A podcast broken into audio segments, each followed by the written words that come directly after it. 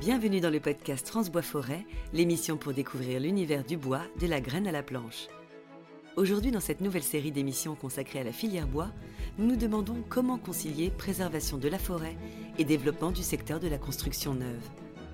Aujourd'hui, la réglementation française s'oriente en faveur de la construction bois, ce qui permet de faire un pas pour la préservation de la planète, mais suppose également que nous serons en mesure de fournir le matériau nécessaire aux besoins du secteur. Pour rester dans les règles de l'art, la certification internationale PEFC, Programme de reconnaissance des certifications forestières, encadre la production. En outre, le grand public se montre de plus en plus soucieux de la provenance de la ressource bois et il est sensibilisé à la gestion durable de nos forêts. Pour échanger à ce sujet, nous écoutons trois acteurs de la filière. Emeric Albert, chef département commercial bois au sein de l'Office national des forêts, Paul-Emmanuel Huette, directeur exécutif de la certification PEFC France, et enfin Aurélien Sautière, directeur exécutif de l'ONG FSC, qui promeut une gestion durable des forêts mondiales. Pour nous, forestiers à l'ONF, on travaille dans le cadre de la gestion durable des forêts. Et la récolte du bois est un des trois axes de travail après la protection euh, de l'environnement et l'accueil du public en forêt. Le troisième axe, c'est la récolte du bois. Donc le forestier au quotidien, ce qui est important de savoir déjà, c'est qu'on ne récolte pas autant que ce que la forêt pousse tous les ans. Euh, le forestier ne récolte pas ce qu'il veut en forêt, ça se fait dans le cadre de documents de gestion. Chaque forêt publique ou même les forêts privées ont un document de gestion qui est d'une durée de vie de 20 ans, qui définit les axes de travail et la périodicité de récolte du bois. Donc tous les ans, les forestiers de l'ONF récoltent du bois dans le cadre de ces plans de gestion, à peu près 15 millions de mètres cubes par an, et le mettent en vente et l'offrent sur le marché pour pouvoir répondre justement aux besoins de la construction. Pour synthétiser, c'est pas le marché qui vient chercher le bois en forêt, c'est la forêt dans le cadre de sa gestion durable qui met à disposition la récolte qui est réalisée. Nos clients, les industriels qui transforment le bois, euh, nous font part de cette demande et ça peut être très bénéfique pour la forêt si c'est fait dans les règles de l'art. Ça nous permet d'avoir des débouchés pour notre sylviculture et garantir à moyen, court et long terme euh, de pouvoir pérenniser notre sylviculture. Je pense qu'il est important, c'est que la certification, notamment la certification PESC, elle vient justement pour attester que les choses ont bien été faites dans les règles de l'art. Donc PEFC, euh, en tant que système de certification de gestion forestière, on édicte un cahier des charges, hein, un, recueil d'exigences à satisfaire par euh, les propriétaires, les gestionnaires forestiers, et qui vient attester justement de la bonne gestion durable de la forêt, aussi bien dans sa dimension économique, comme l'a dit Emmerich, mais également dans la dimension euh, sociétale, mais également la composante euh, environnementale. Donc c'est l'ensemble de ces composantes qui se retrouvent au niveau de notre standard de gestion forestière qui est contrôlé de manière régulière et qui permet justement d'attester que les produits issus de ces forêts certifiées sont porteurs de garanties et qu'on va pouvoir retrouver ces produits tout au long de la chaîne, notamment euh, sur le secteur de la construction bois pour compléter ce que, ce que dit Paul-Emmanuel sur la question de la, gestion euh, responsable des forêts, effectivement, c'est les trois dimensions, et ça c'est au cœur, je crois, de l'ONF, les, dimensions sociales, environnementales, économiques, qui vont ensemble, particulièrement dans les forêts françaises, hein, qui sont des, forêts où ces trois dimensions sont à prendre en compte. Il faut voir, et je pense que là, ça fait le lien avec euh, l'offre ou la demande dont on parlait tout à l'heure. Il y a une offre qui est bonne en France, mais il y a une très forte demande des citoyens qui sont assez inquiets quand ils regardent les informations sur les forêts. Ils confondent un peu des fois les sujets entre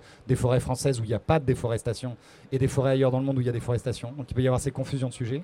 Et puis il y a tout un débat public en ce moment, on le voit bien dans les médias, quand on regarde le 13h, quand on regarde le 20h, quand on regarde les journaux, on parle de forêt à chaque reportage. C'est maintenant assez systématique. Donc comment faire ce lien finalement entre ces citoyens et ces forestiers? Je crois que c'est au cœur des discussions qu'on a en ce moment sur la forêt.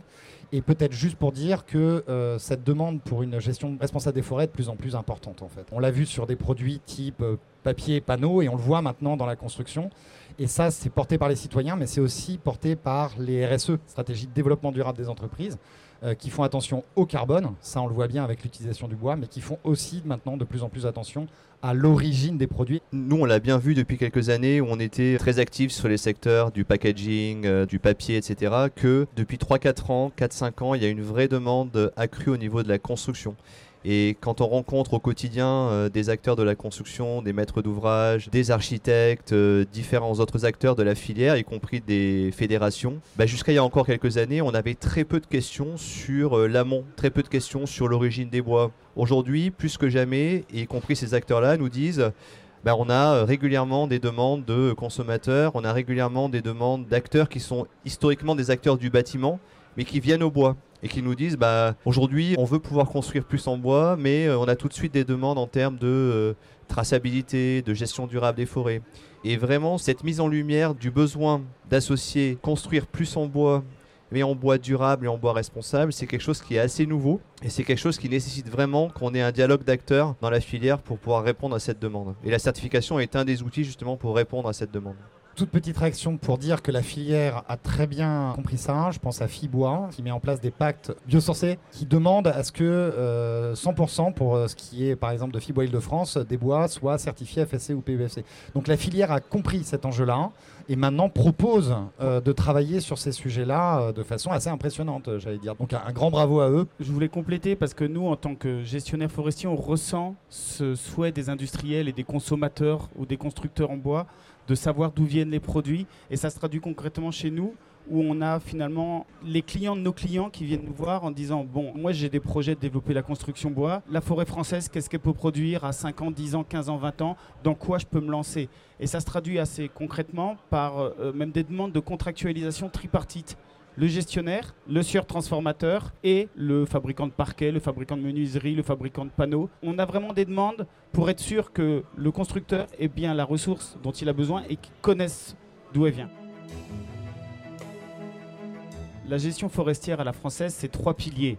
L'accueil du public, la protection des espèces, de l'homme, des eaux et la production de bois. Et le forestier français essaye sur l'ensemble des surfaces de faire fonctionner ces trois systèmes-là. Donc quand on récolte du bois, on doit toujours prendre en compte comment on fait pour pas altérer la forêt, qui est notre euh, ressource matière première pour faire du bois, mais comment on fait aussi pour faire comprendre aux usagers que pendant une période donnée, ils ne peuvent pas venir dans tel secteur de la forêt.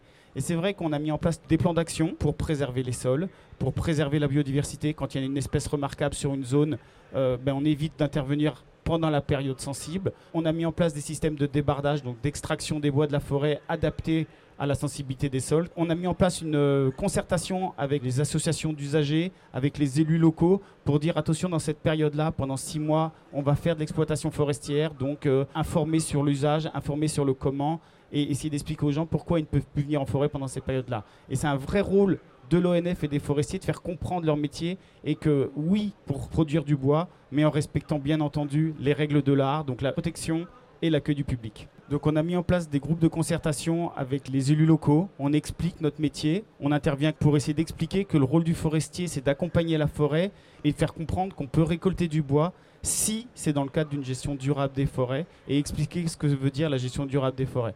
Donc c'est planifier, expliquer, accepter par moment de pas venir à tel endroit, dans telle forêt, à tel moment parce qu'il y a une espèce protégée. Donc vraiment, c'est la grande difficulté des forestiers d'arriver à faire fonctionner ces trois piliers simultanément. Ce qu'a évoqué Emmerich est, vraiment important et en tant que système de certification, nous aussi, on a un rôle clé à jouer. Comment justement faire en sorte de concilier dans nos exigences un juste équilibre entre les aspects euh, sociétaux, environnementaux et économique. On essaie effectivement modestement d'être un peu le gardien de cet équilibre-là et d'attester justement que ces pratiques soient responsables. Et quelque chose qui est important souvent, c'est de rappeler que la certification, donc c'est pour attester des bonnes pratiques hein, et, faire en sorte que les produits en bout de chaîne soient certifiés, mais c'est aussi une plateforme de dialogue, de co-construction. Et je crois qu'aujourd'hui, comme on l'a dit, où la forêt est au cœur des débats, ça nous oblige aussi collectivement à essayer de trouver des solutions justement pour faire en sorte que les acteurs qui n'ont pas toujours le même avis sur le sujet puissent dialoguer. Je voulais réagir sur le fait que c'est important de faire comprendre à la société nos actions en termes de gestion forestière, sachant qu'on n'est pas sur le même pas de temps.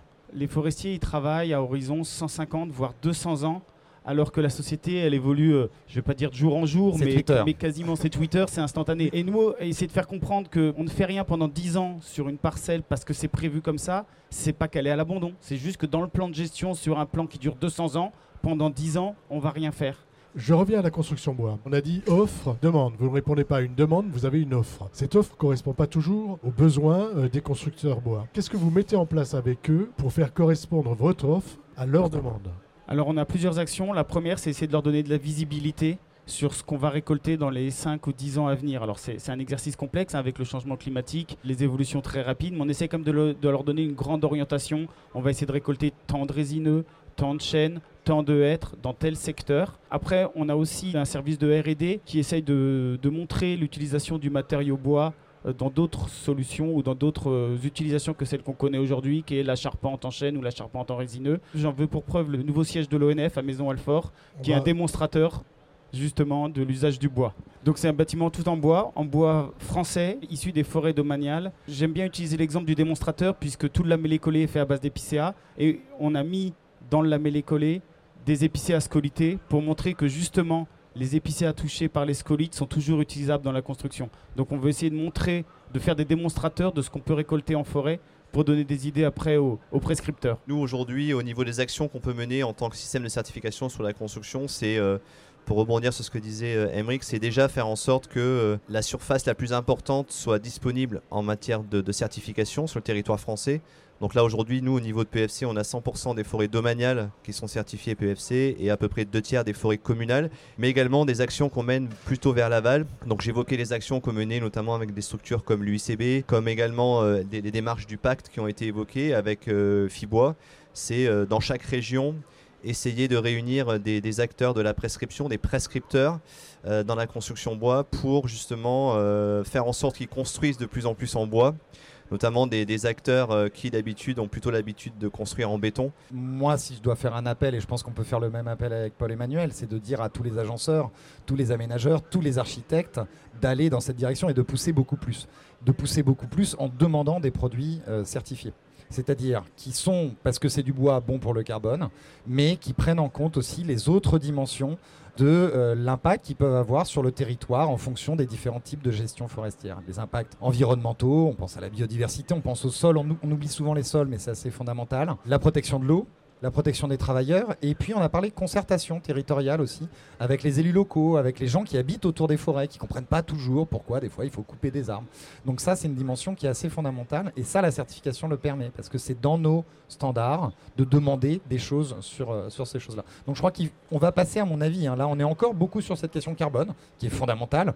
Euh, je pense qu'on passe aussi de plus en plus avec des pionniers sur les impacts territoriaux en fait de l'utilisation de nos produits, notamment biodiversité. En fait, ce qui est important, c'est que la certification permet aussi de valoriser l'engagement des acteurs. L'ONF s'engage au quotidien pour la gestion durable des forêts et la certification, c'est un moyen d'attester de cette gestion durable des forêts. Il faut qu'en bout de chaîne, notamment dans la construction bois, il y ait des acteurs qui demandent des produits certifiés parce que ça permet de valoriser l'engagement de l'ONF mais ça permet aussi de valoriser l'engagement de toutes les entreprises dans la chaîne de valeur qui ont acheté, transformé et revendu des produits certifiés. Et ce n'est que parce que en bout de chaîne, des opérateurs vont demander explicitement sur leur facture de bois des produits certifiés que le fournisseur N-1 va lui aussi se faire certifier. Et ça, c'est vraiment un message qui sera un peu ma conclusion. C'est euh, comment valoriser l'engagement de tous les acteurs de la chaîne. C'est justement euh, en faisant en sorte qu'en bout de chaîne, notamment sur la construction bois, mais pas que, des prescripteurs demandent des produits certifiés et fassent en sorte justement de s'assurer que ces produits sont bien certifiés, notamment sur les factures. On est d'accord qu'il faut demander plus de bois, demander du bois certifié pour les impacts qu'on a sur le territoire. Il y a un peu de technicité là-dedans, hein, sur la certification. Je crois qu'il ne faut pas hésiter à revenir vers des organisations comme PEFC ou FSC pour savoir comment on peut mettre les choses en place en fonction du type d'entreprise qu'on est. Alors, euh, la forêt française est riche, elle est diversifiée, il y a beaucoup d'essence, elle est gérée durablement, c'est important pour les concitoyens d'en avoir conscience. Et l'ONF en particulier, on est là pour répondre aux attentes des constructeurs et des usagers du bois, soit à titre d'information, soit même contractuellement pour accompagner certains projets en particulier.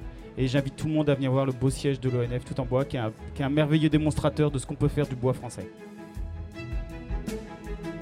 le podcast France Bois Forêt, l'émission pour découvrir l'univers du bois, de la graine à la planche.